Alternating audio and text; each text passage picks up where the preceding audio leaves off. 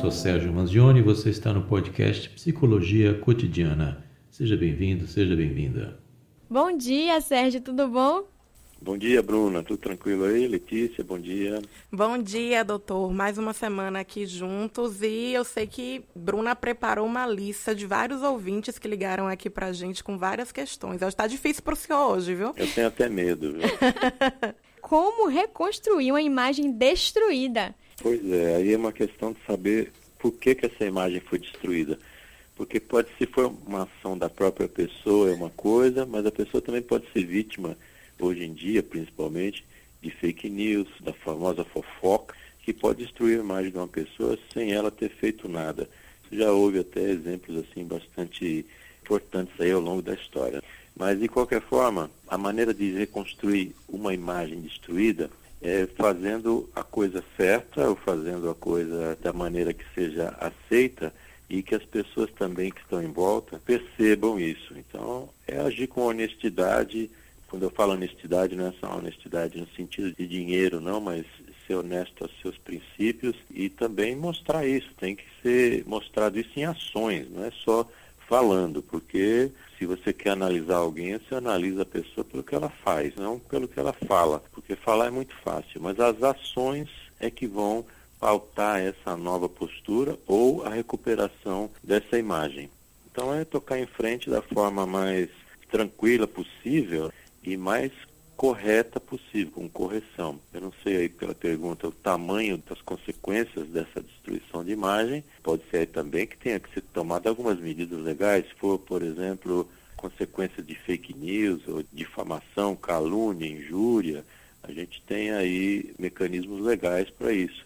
Hoje, infelizmente, existe um grupo que confunde um pouco o que seja liberdade de expressão com falar o que quiser e, e agredir os outros. Então, sentindo-se agredido ou, ou, qualquer coisa desse tipo, por injúria, difamação, calúnia, etc., é recorrer realmente às vias de fato, no caso, aí recorrer à justiça. Verdade.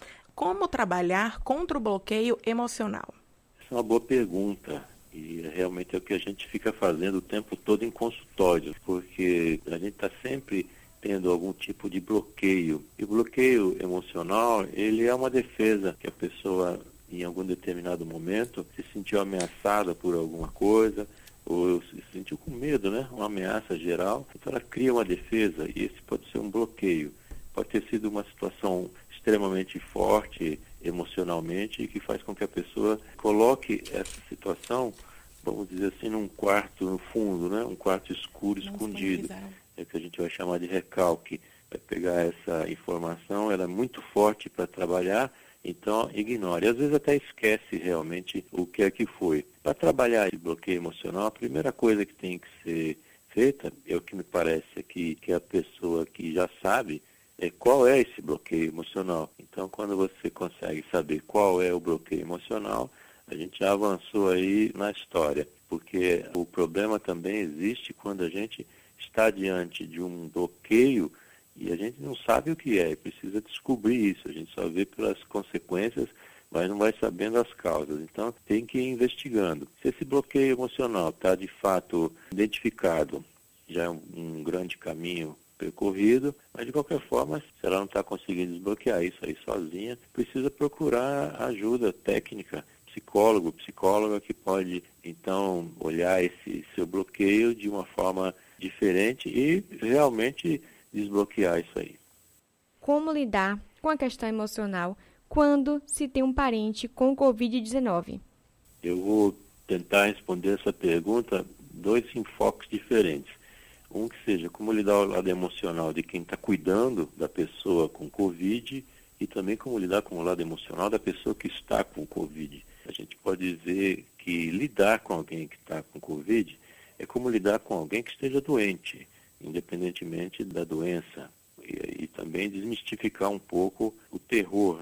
A gente tem que lidar com a doença seguindo os protocolos que são previstos, buscando ajuda médica naquilo que é necessário e fazer as coisas como tem que ser feitas mesmo, assim, não é, é tomar o chá de, de erva cidreira que a vizinha achou que é bom, ou dar três pulinhos que resolve Nesse tipo de situação como a gente vive de pandemia, ou qualquer outro tipo assim, de doença que aterroriza mais, sempre surgem fórmulas mágicas, sempre surge a vizinha, o primo da tia, da vizinha, do irmão, de não sei quem, que experimentou comer um pedacinho de borracha e aquilo foi bom.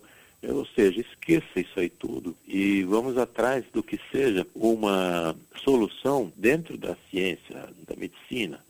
Então essa é uma maneira de correr atrás. Primeiro, se certificando que está fazendo aí a coisa certa do ponto de vista médico. Esse é um começo para que você possa se sentir mais tranquilo ao estar lidando com a pessoa. E a pessoa também, se ela tiver, estiver entubada naturalmente, ela vai estar consciente também é preciso dizer a ela que ela está sendo tratada com tudo que tem disponível no momento para ser tratada. Então ela está recebendo os cuidados. Porque todo mundo que fica doente quer realmente saber se está recebendo todos os cuidados possíveis. E se isso está ocorrendo, é preciso dizer isso para a pessoa, tá? não só para a pessoa, para também quem está cuidando, para os familiares. Então é preciso manter a calma, porque se o processo está sendo conduzido de forma correta, basta a gente ter que esperar o resultado. E esperar o resultado eu sei que é difícil, mas tem que ser mantido a calma até para deixar o paciente também eh, com esperança e calmo. É, a calma com certeza é importante nesse momento. É, sobre o caso do motoboy, que foi destratado por um homem que chegou além de diminuir a sua condição social, também foi racista. A família desse homem afirma que ele tem um laudo médico comprovando ter uma questão psíquica, alguma doença mental. Como ele realmente tenha, como proceder em uma situação assim? É, de fato, esse é um caso que está chamando bastante atenção e hoje em dia tudo é gravado, né? E a gente vê cenas assim bem terrorizantes, né? Porque de uma arrogância extrema de um maltrato. O fato é que a gente percebe ali, basicamente, naquela ação, é de que não existe ali um surto psicótico. Provavelmente a pessoa não está ali vivendo uma realidade diferenciada, ou está ali vivendo a paranoia, achando que, que aquele motoboy é outra pessoa ou é uma ameaça diferente. A princípio não parece ser isso, a gente não, não consegue analisar isso assim à distância.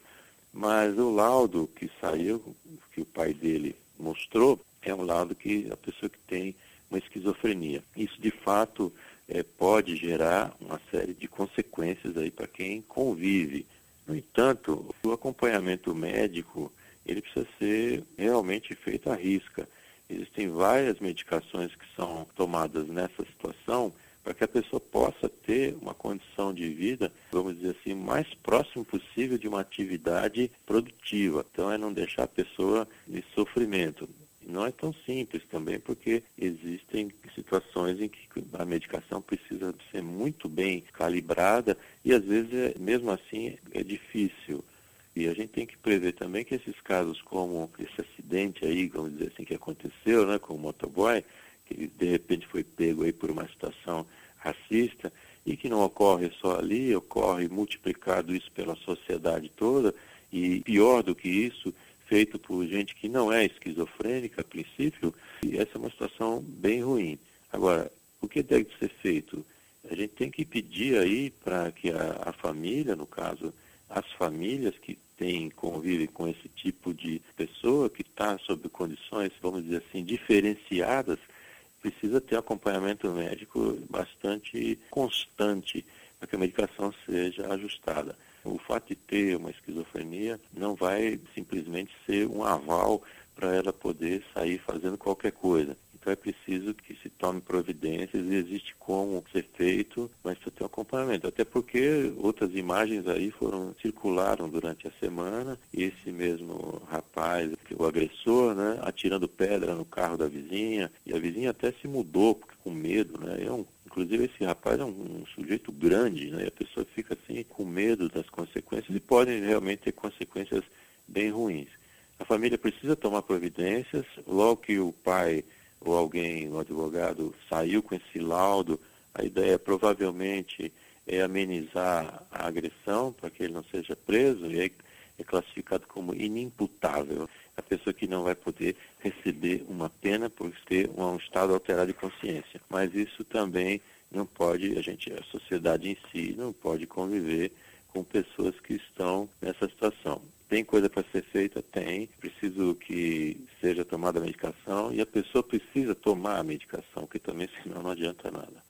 Doutor, o senhor falava aí sobre as características, que não apresentava as características de um surto psicótico. Como é que a gente sabe que a pessoa está em um surto psicótico? Tem algum, algum, alguns trejeitos, alguma coisa que a gente que é leigo consegue identificar? Consegue, porque você vai observar é o discurso da pessoa. O que ela está falando, se aquilo tem uma conexão com a realidade, ou se está compatível com uma realidade criada pela pessoa. Se ela começa então a falar coisas que são desconexas daqui, da situação que está sendo colocada em volta e que ultrapassam esse momento, é um sinal e que a pessoa pode estar brigando aí contra uma ameaça imaginária. Isso é uma possibilidade. Às vezes o discurso é um pouco mais sutil. No caso, quando a gente está falando aqui que o rapaz provavelmente não está em surto psicótico, é porque o discurso dele é concatenado, tem uma sequência, é um discurso que está montado em cima de um padrão, de uma lógica bastante aceitável dentro de uma discussão vamos chamar assim de usual, para não dizer normal, né? uma coisa assim. Então a gente vê que aquele discurso ele não é fragmentado e a pessoa fala uma coisa, pula para outra, volta e acaba fazendo citações, citando coisas que não existem, que a gente está vendo que não existem, ou então a pessoa se acha perseguida, que pode ser uma paranoia persecutória, quando a pessoa então pensa que as outras em volta têm alguma teoria de conspiração contra ela e por aí vai. Normalmente você identifica também que a pessoa pode estar numa situação mais agressiva, que é o caso, mas também pode ser uma situação mais retraída, com medo. É uma variação que você percebe que a pessoa está tendo uma reação que não é compatível, às vezes, com a ameaça e com a agressão e com a situação. Às vezes, diante de uma situação simples, a pessoa pode ter uma reação muito exacerbada e que, com um discurso que não está muito coerente, você pode ter um sinal aí e que ela pode estar tendo um surto psicótico. Não é tão simples de identificar, naturalmente, por isso que a gente não se compromete quando fala esse tipo de situação, olhando por alguém através de um vídeo. Inclusive, a gente só tem acesso aí a uns 3, 4 minutos do vídeo e parece que são quase duas horas aquela situação perdurou, então é difícil analisar. Mas, a princípio, é, a gente analisa o discurso e quanto mais for distante da realidade, mais provável é que se tenha aí algum tipo de situação fora da realidade que tem a ver com um surto psicótico. Entendi. É, pois é, complicado, né? Complicadíssimo. Duas horas dessa situação, imagine. É, inclusive, Sérgio, a gente tem uma espécie de continuação dessa pergunta. Um laudo médico como esse, como foi dado a, a esse cara, né? é, ele pode ser contestado por outro profissional da saúde mental a, é, e ser refeito, por exemplo, um determinado profissional fez um laudo, né, desse esse laudo de esquizofrenia.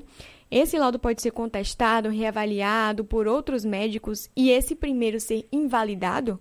Desde que isso seja solicitado por um juiz, pela justiça. Esses laudos, normalmente, nesses casos assim, e não é incomum isso, o juiz, no caso, se estiver fazendo já um julgamento, a gente está adiantando aqui, mas no caso, em termos gerais, um juiz pode pedir uma perícia. Ela é feita por três profissionais independentes daqueles designados pela justiça para fazer esse laudo.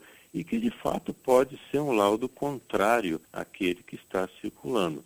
Nesse caso em particular, indo isso para a justiça, é muito provável que o juiz peça um laudo independente para que possa ter isenção no próprio parecer.